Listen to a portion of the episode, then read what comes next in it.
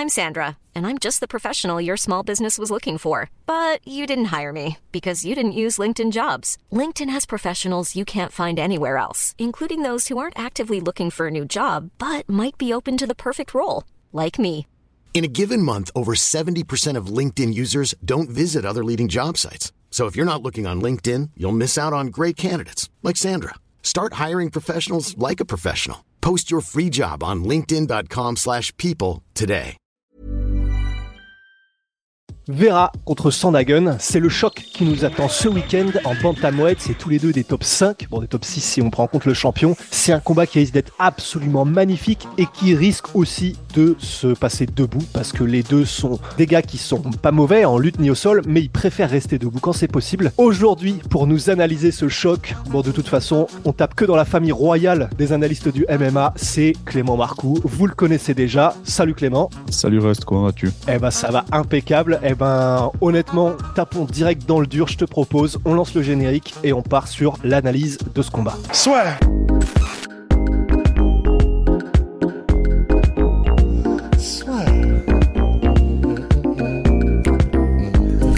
Entre dans l'octogone avec Unibet. Qui sera le vainqueur du combat? En combien de rounds?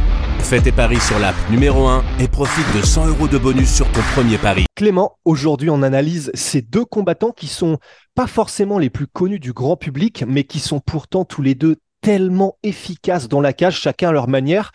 Alors, on a d'un côté Corey Sandhagen qui, bah, on va le voir avec toi, c'est quelqu'un qui est plutôt en volume, quelqu'un qui est plutôt évasif, qui est plutôt volatile, et de l'autre, une machine de guerre qui touche pas souvent, qui est plutôt chill dans la cage, mais par contre, le moment où il décide d'y aller, le mec est un sniper.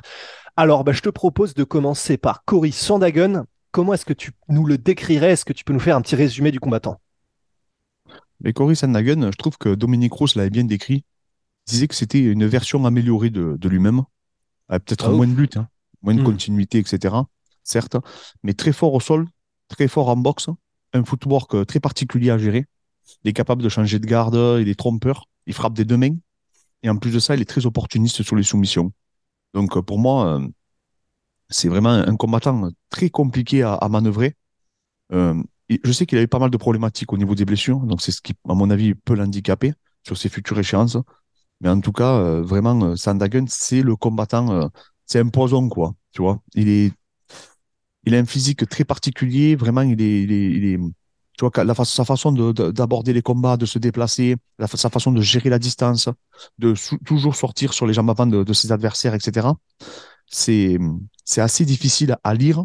C'est assez difficile pour eux aussi de trouver des sparring qui sont, qui ont, qui la capacité de reproduire du coup son style et du coup de s'adapter. Alors pour, pour la petite info, il est, il est ceinture marron de, de, de- il me semble, de, de Marshall Mhm. euh, Ouais. en jiu-jitsu brésilien. Il s'entraîne dans le Colorado, il s'entraîne aussi à la Elevation Fight euh, Team. Et voilà, et pour moi, le fait qu'il soit pas orthodoxe dans sa, dans sa façon de boxer, tu sais, il vient du kickboxing à la base. Hein. faut savoir Ouais, qu'il a fait des combats de, de kickboxing, mais il a une, il a une, il a une, une façon de, de, de boxer pas orthodoxe du tout, un peu comme euh, Gage, tu vois. C'est-à-dire qu'ils ont des, des, des, des, des caractéristiques et, et des qualités techniques qui leur sont propres et qu'ils arrivent à toujours euh, mettre en avant euh, lors de leur opposition. Et qu'est-ce qui fait, selon toi, que. Parce que il est vraiment élite dans tous les domaines, et en particulier ces debout qui préfèrent faire son travail. Mais on l'a vu dans deux combats qui étaient très serrés, un contre TJ Dillashaw et l'autre contre Petrian. Honnêtement, il les a perdus, mais c'était pour, pour tous les deux, surtout contre TJ Dillashaw, c'était vraiment à un cheveu. Et on l'a vu vraiment faire jeu égal avec les meilleurs de la planète qui étaient dans leur prime. Et pour toi, qu'est-ce qui, qu'est-ce qui lui manquerait à Corey Parce que là, il a montré qu'il avait presque un niveau champion UFC. Qu'est-ce qui lui manque, à ton sens? Mais comme il est bon partout, c'est compliqué en fait après de. Quand tu es bon partout, c'est ton problème. C'est-à-dire que tu as un cheminement qui est beaucoup plus dur que pour les, les, les, les, les individus qui sont bons dans un domaine. Exemple, Pereira, lui, ce qu'il veut, c'est rester debout. Euh, euh, Rabib, à l'époque, ce qu'il voulait, c'était t'amener au sol. Donc leur cheminement est simple. Maintenant, quand tu es bon partout, eh bien, automatiquement, dans, dans le combat, tu fais plusieurs combats. Tu, tu, as- tu, as- tu vas faire plusieurs oppositions. Et en plus de ça, il y a un élément aussi que j'ai pas, que pas donné. Il est bon dans le scramble. C'est-à-dire quand la personne engage une projection sur lui, il est très opportuniste.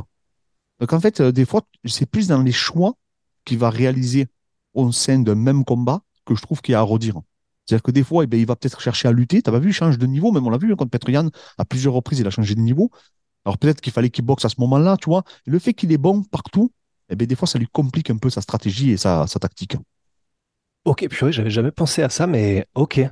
Et euh, donc voilà pour Cory Sandagon, pour le résumé. Et alors là, si on passe à Marlon Vera, est-ce que tu peux nous faire un résumé de ce gars-là? Alors Chito Vera, tu veux dire? Ah ah Équatorien. Et pas Ouais. Marlon Vera, hein, à pas confondre. Ah merde, euh, j'ai dit Marlon Vera? Oui. Ah pardon, non, euh, effectivement, oui, c'est euh, Chito Vera qui est... zut, c'est quoi déjà? Oh là là, tu me mets le doute. Coup, Équatorien. mais euh, zut, zut, zut. Si, c'est Marlon Vera. Non, Chito Vera. Chito, c'est son surnom. Ah, pardon, excuse-moi. Ah Et oui, moi, je confonds-. Et Oh, moi, je avec euh. Marlon Moraes. Oh là là là là, les amateurs. Ok. Euh, donc, Marlon Chito Vera, pour le coup, qu'est-ce que tu peux nous dire sur ce gars-là et son style? Mais alors lui, pour moi, c'est, c'est, il me fait penser énormément à Petroyan, en fait, euh, dans sa façon d'a- d'aborder les combats. Il démarre doucement, c'est un diesel, il a une garde très, très hermétique, il met très peu de volume, il cogne très, très fort. Euh, il a un gros taux de, finish, c'est-à-dire que sur 20 victoires, il a 16 victoires avant la limite, C'est mais énorme. il a la particularité d'avoir mis 8 TKO KO et 8 soumissions, parce qu'il est très très fort au sol. hein. On le sous-estime énormément. Il a un gros bras arrière. Euh, toutes ses frappes, que ce soit en ligne basse, en kick ou euh, que ce soit ses middle, etc. Mais franchement, euh, il a toujours des mauvaises intentions en fait. Et même tout son passif. hein. Euh, au, au sol, pourquoi il est fort? Il faut savoir qu'il s'est entraîné énormément euh, du coup avec les frères Mendes à l'époque. hein. Et là, il y va encore de temps en temps. Donc, ils sont quasiment les meilleurs grappeurs de la planète. Hein. Quoi, Une école euh, qui, qui serait plus approuver euh, aujourd'hui. Et du coup, quand tu as eu les frères Mendes dans les mains, tu le vois qu'il est décontracté au sol, même quand il se fait amener.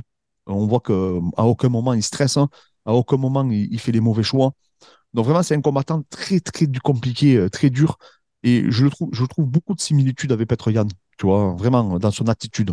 Peut-être moins bon en défense de lutte, mais en tout cas, après, dans sa posture, euh, sa façon de rester relâché malgré le fait qu'il se fait des fois toucher, euh, c'est un rock. Vraiment, lui, il est, impressionnant. Et même physiquement, il n'est pas si grand que ça, hein, parce que Sandagun, lui, fait 100 180 cm, lui fait 173. Mais il paraît énorme. Je pense qu'il cut énormément aussi également. Ouais, c'est vrai que dans la cage, c'est un peu comme euh, bah, c'est Daniel Cormier qui parlait de John Jones en disant ça, mais tu as l'impression qu'il est plus grand que ce qu'il en a l'air par son attitude, la manière dont il cadre, sa posture, sa présence. Et en plus, ce qui est, ce qui est assez impressionnant avec euh, Marlon Vera, c'est il a un très bon camp d'entraînement. Je crois qu'il est toujours avec euh, Jason Purillo, mais il est intelligent dans ce qu'il fait d'une manière où, en fait, je pense qu'il y a pas mal de gens qui pourraient dire bah, c'est quand même hyper risqué d'avoir ce style parce que si jamais tu finis pas ton adversaire, bah, tu perds au point, tu peux te faire dépasser aux yeux des juges. Mais le chaos, par exemple, qu'il a mis à Dominique Cruz, ça m'impressionne tellement parce que c'est tout sauf un hasard s'il met ce kick à ce moment-là parce que en gros il a il a étudié à la vidéo avant et il sait il a su comment allait se déplacer euh, Dominique Cruz et que un kick c'est la c'est le meilleur moyen pour arrêter sa course couper sa course à ce moment-là surtout qu'il était dos à la cage et sur des détails comme ça, là, c'est, je l'utilise parce que c'est ce qui a mis le chaos face à Dominique Cruz, mais tu vois, et que ce soit dans sa manière de cadrer aussi, qu'il est très intelligent et réfléchi dans ce qu'il fait, et c'est ça qui m'impressionne aussi. Je sais pas si tu es d'accord. Oui, complètement. Il a une belle lecture du combat. Et moi, ce qui m'impressionne le plus, c'est que malgré le fait des fois qu'il va prendre des enchaînements, il reste toujours d'une lucidité euh, qui doit vraiment te déstabiliser quand tu l'affrontes, tu vois. Parce qu'à Ouais. aucun moment, même quand tu le connectes, t'as pas le sentiment que tu lui fais vraiment mal. Il, il a très peu d'émotions et, et tu sais que sur n'importe quel coup, il peut te contrer. C'est un gros contreur euh, également, euh, Chito Vera. Euh, Et ce qui, un autre élément aussi qui, qui est impressionnant, c'est que j'ai l'impression qu'il il s'en fout de concéder le premier, le deuxième round. Il a beaucoup de finish, ce mec, mais euh, il aime beaucoup les cinq, les il dit qu'il est, fan des rounds. Tu vois, il peut vraiment exposer son jeu, monter en puissance. C'est pour ça que j'ai hâte de voir cette opposition, parce que d'un côté, tu as un mec qui met beaucoup de volume directement, et tu as un, autre qui est un diesel, et qui lui, progressivement, on dirait qu'il il s'adapte à ton jeu. Et des fois, on va le voir au premier round, tu vas te dire, ah non, non, mais c'est fini, euh, il, va, il va perdre ce match, c'est pas possible, il ne trouvera pas la solution. Et en fait, tu as l'impression qu'il, petit à petit, hop, il monte d'un step, il monte d'un step, il monte d'un step, et à un moment donné, tu as l'impression que c'est lui qui a un niveau largement supérieur à son adversaire. C'est Ouais. assez déroutant. euh. Et en plus, il reste sur une grosse dynamique. Ouais. Une petite anecdote. euh, avant que j'oublie, il faut savoir que c'est un vieux briscard, hein, Chitovira. Ça fait depuis 2014, pratiquement 10 ans qu'il est à l'UFC. Et son premier combat, il a affronté Bel- Bel- Beltran. Et il a perdu. Ah ouais. À son premier match à l'UFC. Je pense à ça parce que je pensais à Damien, mais euh, C'est c'est vrai, c'est vrai, c'est vrai. Bah, du coup, Damien qui vient de battre Marco Beltram euh, en deux minutes, Damien Lapillus. Mais purée, mais c'est vrai que, et pourtant, euh, croyez-le, hein, j'avais taffé un peu avant, mais c'est vrai qu'il a 30 ans en fait. C'est pour ça que c'est aussi étonnant qu'il soit à l'UFC depuis aussi longtemps. C'est parce que du coup, il a dû y arriver à la vingtaine. 2014.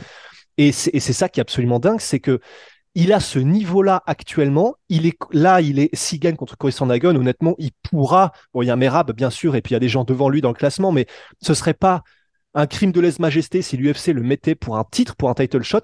Et pourtant, il a eu pas mal de défaites à l'UFC. Il a eu, euh, il a eu des cycles un peu en dents mais comme tu l'as dit, là, il est sur quatre victoires d'affilée, deux par finish, et contre des vrais gros noms de la catégorie. Ces trois derniers, Frankie Edgar, Rob Font, Dominique Cruz. Et c'est, vrai que c'est ça qui est assez intéressant avec Chito Vera, c'est un peu à la manière de Masvidal, de Charles Oliveira. Là, tu as l'impression qu'il a trouvé son équilibre, qu'il sait exactement comment faire, qu'il a trouvé sa route.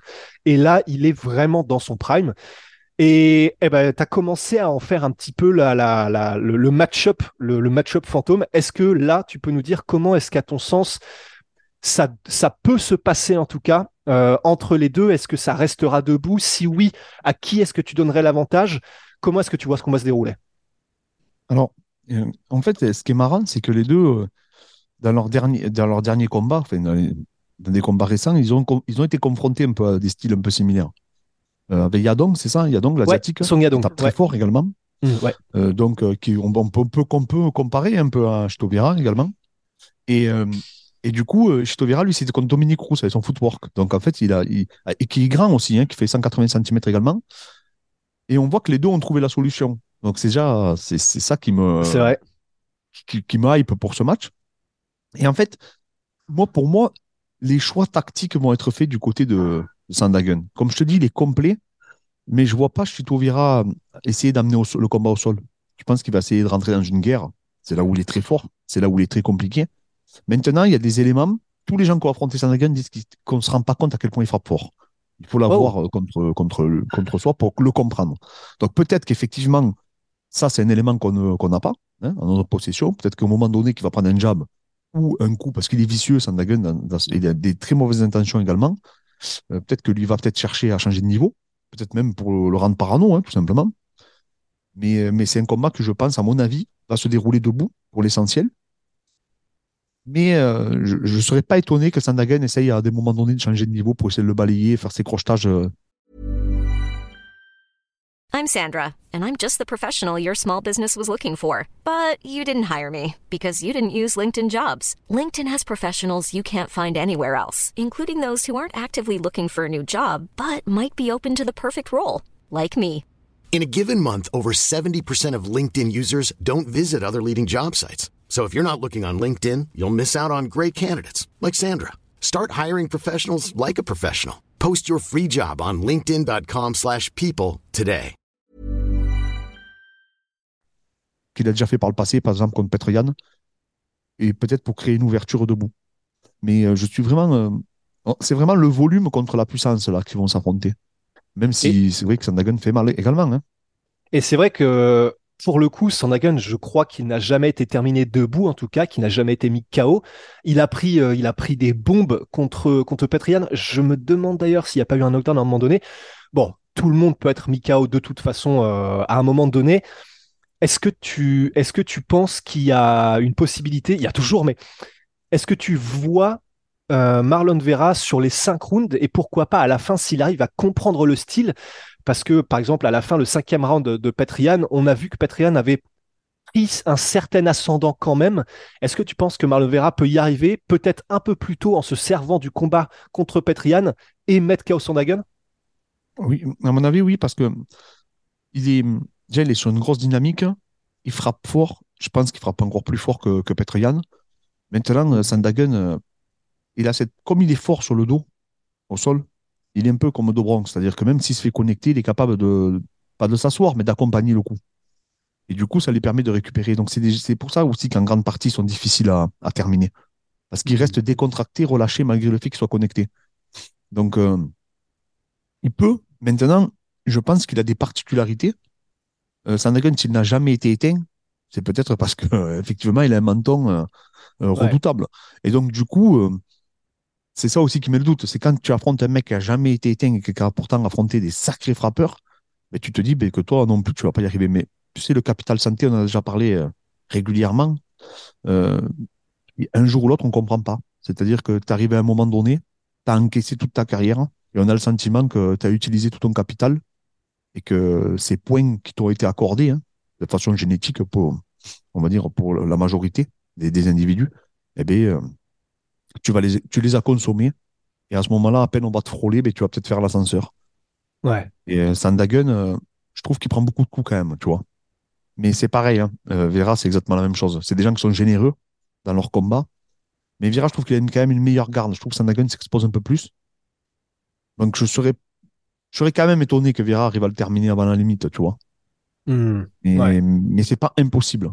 Surtout qu'il il a eu des blessures quand même assez, euh, assez compliquées, euh, euh, Sandhagen. Et si les, les coups en, en ligne basse de Vera sont, sont réalisés avec de mauvaises intentions, et je pense que c'est ce qu'il va faire, on l'avait vu contre Sean O'Malley, par exemple. Ouais. Et ça pourrait poser des gros problèmes. Maintenant, t'es KO, KO, tout est possible. Les deux cognent, hein, les deux cognent. hein, donc, euh, je serais Mm. pas étonné que ça aille dans un sens comme dans l'autre. Même si je vois, je te cache pas, une décision, certainement. Ouais, ouais, il y a aussi, euh, c'est vrai qu'on n'en a pas parlé, mais même les coups au corps de Cory Sandhagen, c'est un truc sur lequel il peut essayer de, capitaliser pendant tout le combat. Il me semble qu'il a mis des KO ou en tout cas des knockdowns avec ses liver shots, ses coups au foie. Et ça, c'est un truc. En fait, quand tu dis qu'il a que les deux ont des mauvaises intentions pour jamais si- s'il y a des gens qui nous découvrent avec ce podcast, c'est c'est vraiment c'est dans le sens euh, ils sont ils veulent faire mal, ils sont vicieux pour trouver les moyens dans n'importe quelle situation de te faire le plus mal possible. Et c'est ça qui est assez intéressant, c'est que au-delà du fait que c'est cool au niveau de l'attitude, parce que voilà, on est des fans aussi, c'est surtout que techniquement, bah, ils trouvent des solutions dans des moments et à des endroits où les autres n'y penseraient pas forcément. Et c'est ça qui est assez cool. Et moi, je, enfin, un qui m'avait le plus marqué quand je découvrais le MMA, c'était Overeem, qui faisait des trucs comme ça. Il y avait des moments au sol où il voyait une ouverture aux côtes avec un coude, mais d'une manière, avec un angle que personne ne voyait jamais. Sauf que comme ils ont le cerveau qui est un peu tourné de cette manière de je veux te faire mal en tout temps et le plus possible, bah, ils voient des choses que les autres ne voient pas. Et euh, je sais pas si tu es d'accord avec ça, mais je pense qu'on peut décrire un peu les choses comme ça euh, pour vicieux pour, et pour Cory Sandhagen et Varland Vera. Surtout sur ses contres, Vira, il est dangereux. Il reste hermétique et à un moment donné, il balance euh, son bras arrière. Et en plus, il frappe des deux mains. Donc ça aussi, c'est particulier euh, à affronter. Et c'est quelqu'un qu'on a souvent vu. En, en fait, il y a des moments dans ces combats où on a l'impression qu'il que- qu'il va se faire terminer. Tu te dis, mais là, il est en difficulté, c'est pas possible. Et en réalité, c'est là où il est le plus dangereux, j'ai le sentiment, tu vois. Ouais. Lui, c'est vraiment sa caractéristique, c'est-à-dire il est, hermétique, tu as l'impression qu'il est en danger, et à ce moment-là, c'est là où il te balance et qu'il va te connecter en contre. Ouais. Et, et Sandhagen, comme il aime, c'est quelqu'un qui, Sandhagen, c'est vraiment la- personne pour moi qui, qui aime le sang, tu vois, qui aime l'odeur du sang, c'est-à-dire que s'il te touche, si tu es connecté, si tu arrives contre la cage, etc., il est capable de créer ce volume un peu comme Max Holloway pour essayer de te terminer. Ouais. C'est là peut-être qu'il pourrait s'exposer euh, à un contre dont Vieira a le, a le secret, quoi. Ouais. Et si jamais ça va au sol, hum, euh, de ce que tu as vu des deux, est-ce que on en a vu assez déjà pour faire peut-être euh, un avantage pour l'un ou pour l'autre, ou qu'est-ce que tu en penses? Ah, Ils sont forts les deux. hein. Franchement, ils sont forts. Mais Vira, il est vraiment fort au sol. Et je pense que son sol est vraiment sous-estimé. Ok. Vraiment, il est habitué à tourner avec des grands grappleurs euh, très très forts. Je te dis, c'est entraîné les Mendes, mais il y a déjà des années en arrière. hein. Donc, euh, Ouais. il a fait beaucoup de thèmes avec eux. Après, Sandhagen, c'est vraiment un sol d'o- d'opportunisme, tu vois. Donc, il va avoir quelque chose, il va s'enrouler. euh, tu vois, c'est un sol de scramble, en fait. C'est un sol qui En fait, Sandhagen peut battre, peut soumettre un mec qui est plus fort que lui en grappling. Grâce à son opportunisme. Mais euh, Vieira, c'est vraiment un mec euh, qui, a une, qui a un cheminement au sol. Il a un sol intelligent. C'est le contrôle, la façon de tirer les poignets, les biceps, les hanches, son body lock, etc. Tout est fait minutieusement, en fait, pour l'amener à des positions favorables, pour euh, aménager. Je rappelle que sur 16 finishes, il a, eu- il a la moitié fait par rapport à son mission, hein, alors qu'on Ouais. dit que c'est un striker. C'est Ouais. vraiment un mec qui est très dangereux au sol. hein. Après, euh, les deux sont très très forts. hein. Il y en a un qui est ceinture marron de JJB, l'autre qui s'entraîne avec les frères Mendes assez régulièrement. Donc je pense que les deux sont très très forts. Mais effectivement, si euh, euh, un des deux est connecté, je ne serais pas étonné euh, qu'après derrière il, puisse se faire terminer. Ok. Parce que les deux sont opportunistes. Et juste avant de passer au pronostic, est-ce que pour toi, de ce que tu as vu jusqu'à maintenant, il y a un X factor ou quelqu'un qui mentalement peut soit changer quelque chose, soit euh, si le combat dure, qui puisse être plus solide que l'autre. Est-ce que pour toi ça, ça rentre en ligne de compte ou les deux sont euh, solides au max, même mentalement, et c'est quelque chose qui ne devrait pas rentrer dedans? Bah, les deux, c'est des guerriers. Franchement, là, par contre, pour, ils ont bien, s'il y a bien une particularité euh, qu'ils ont commune, c'est cet instinct-là. Vraiment, il lâche rien. Ce 60 Dagen, euh, je rappelle, était c'était un short notice en plus contre Petroyan. C'était pas lui qui était pris oui, de la oui, oui, oui, absolument. Ouais, Donc, non, non, il fait synchro et Petroyan, il s'en fout. Non, c'est un mec qu'il faut le tuer dans la cage, hein, Sandagen. Et Biera, c'est pareil. C'est des mecs qu'il faut les tuer dans la cage, sinon ils ne renonceront pas. Après, pour moi, la différence, elle se fait surtout sur la dynamique. Vieira est sur une plus grosse dynamique. Ouais. Et c'est peut-être son temps. Il se dit peut-être que c'est son heure, tu vois. Alors que Sandagen, euh, c'est dur de perdre pour la ceinture, comme lui. C'est très très dur ça psychologiquement. Ouais. Et tu te dis, bah, peut-être que ça sera jamais mon heure, tu vois. Donc c'est là aussi ça peut te mettre le doute. C'est Mais vrai. en même temps, euh, en même temps, tu as des gens qui ont, cette capacité à, à briller quand c'est pas pour le titre, quoi. Je pense à, à Gage, je pense à Céron, qui était un peu, qui avait ses particularités là. Dustin Poirier, ouais. Mm. Qui sont, ils peuvent te faire un combat extraordinaire, mais quand l'enjeu est là, tu as le sentiment qu'ils font pas le petit truc qui va faire que, quoi. Ouais, c'est vrai, j'avais pas pensé à ça comme ça. Ouais, des zones, des grands rendez-vous euh, qui sont capables, un peu comme ça dans tous les sports. On pense à bah, l'inverse, du coup, c'est des mecs comme Michael Jordan. Tu les mets au buzzer, c'est le shot qu'il faut faire à la dernière seconde d'un match où tout est joué. Bah, c'est là où ils ont le plus confiance, justement.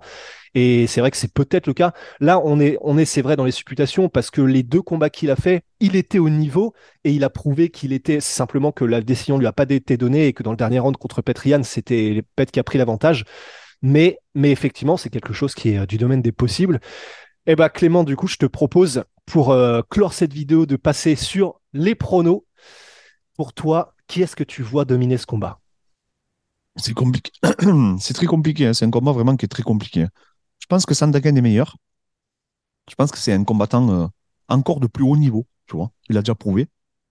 Mais je pense que la dynamique de Vieira, elle, elle, joue vraiment en sa faveur. Hmm. Donc j'ai envie de te dire euh, Vieira. Parce que par rapport à la dynamique, pas par rapport à son niveau. Je pense que Sandagen est meilleur en réalité. C'est un meilleur combattant à mon avis. Mais comme il a été blessé, comme tu vois, il a une. Je pense que c'est peut-être l'heure de Vieira. En tout cas, c'est ce que j'aimerais, tu vois, pour avoir un, nouveau prétendant pour le titre et tout. C'est surtout ça aussi. J'aimerais que ce soit. Maintenant, c'est vraiment. Euh, là, c'est à ce niveau-là, c'est des détails, hein, sincèrement. Hein. C'est pas un qui va se détacher euh, de l'autre. C'est celui qui va faire les bons choix au bon moment euh, qui va, qui va l'emporter, selon moi. Maintenant, Vieira, pour la, je dirais Vieira pour la dynamique. Il reste sur quatre victoires. Hein. Il a été impressionnant lors de ses dernières confrontations. Alors mm. que Sandagen, même s'il est très très fort, je, je, l'ai trouvé moins impressionnant que, que Vieira en tout cas. Sur leur dernière performance. Hein. Ouais, ouais, moins décisif. Et tu vois un finish ou tu vois une décision? C'est une bonne question. Je sais pas, il a l'air dur à finir un Sandagen. Franchement, euh, même s'il ramasse, je sais pas s'il sera, il se fera terminer, tu vois. Je pense qu'il est compliqué à, à manœuvrer. Il a un gros cardio. Non, je, dirais peut-être virer à la décision. Ouais. Eh ben, de mon côté, je vais mettre. Euh, je vais mettre Sandagon à la décision, mais j'avoue, en fait, c'est comme tu dis, c'est tellement du 50-50 à la fin. À ce stade-là, ils sont tellement compétents les deux, chacun dans leur domaine. Mais je pense sincèrement que Sandagon est meilleur. Hein. Je pense que c'est un meilleur athlète. Ouais, et en plus peut-être plus complet, il sait faire mm. plus de choses, c'est vrai, mais euh, ouais. Donc bah écoute, comme ça c'est parfait, comme ça on a on a les deux et euh, comme ça on peut pas se tromper. Eh ben, merci beaucoup, Clément. Bah, évidemment, retrouvez Clément Marcoux sur sa chaîne YouTube. C'est que des pépites de toute façon, chacune des vidéos qu'il faut avec Fred sur tous les sujets. Donc, retrouvez Clément Marcoux sur la chaîne YouTube qui s'affiche maintenant, sur ses réseaux sociaux aussi. Et puis, euh, voilà, restez connectés parce que euh, j'ai vu la transformation physique, par exemple, que tu as fait avec Lazy Prince. On sait ce que tu as fait avec, euh, avec Abdul. Voilà, c'est, j'en dirai pas plus. Allez voir tout ça, les gars. Merci beaucoup, Clément, pour cette analyse. Merci à toi, merci pour l'invitation et merci à tous, en tout cas, les amis. Bah, pas de souci. Et puis, bah, à la prochaine. Prenez soin de vous et ciao.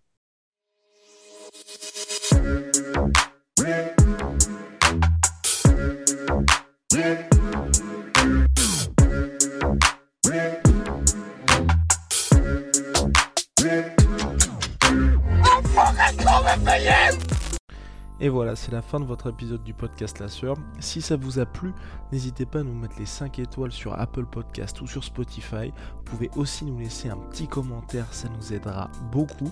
Et si vous voulez aller plus loin avec nous, vous tapez La Sueur sur toutes les plateformes ou sur les réseaux sociaux, vous nous trouverez. Et là, vous nous écoutez très certainement en audio. On est aussi en vidéo sur YouTube, mais également sur Snapchat. Là encore, vous tapez la sueur et on sera là. Merci de votre fidélité et à très vite pour de nouvelles aventures.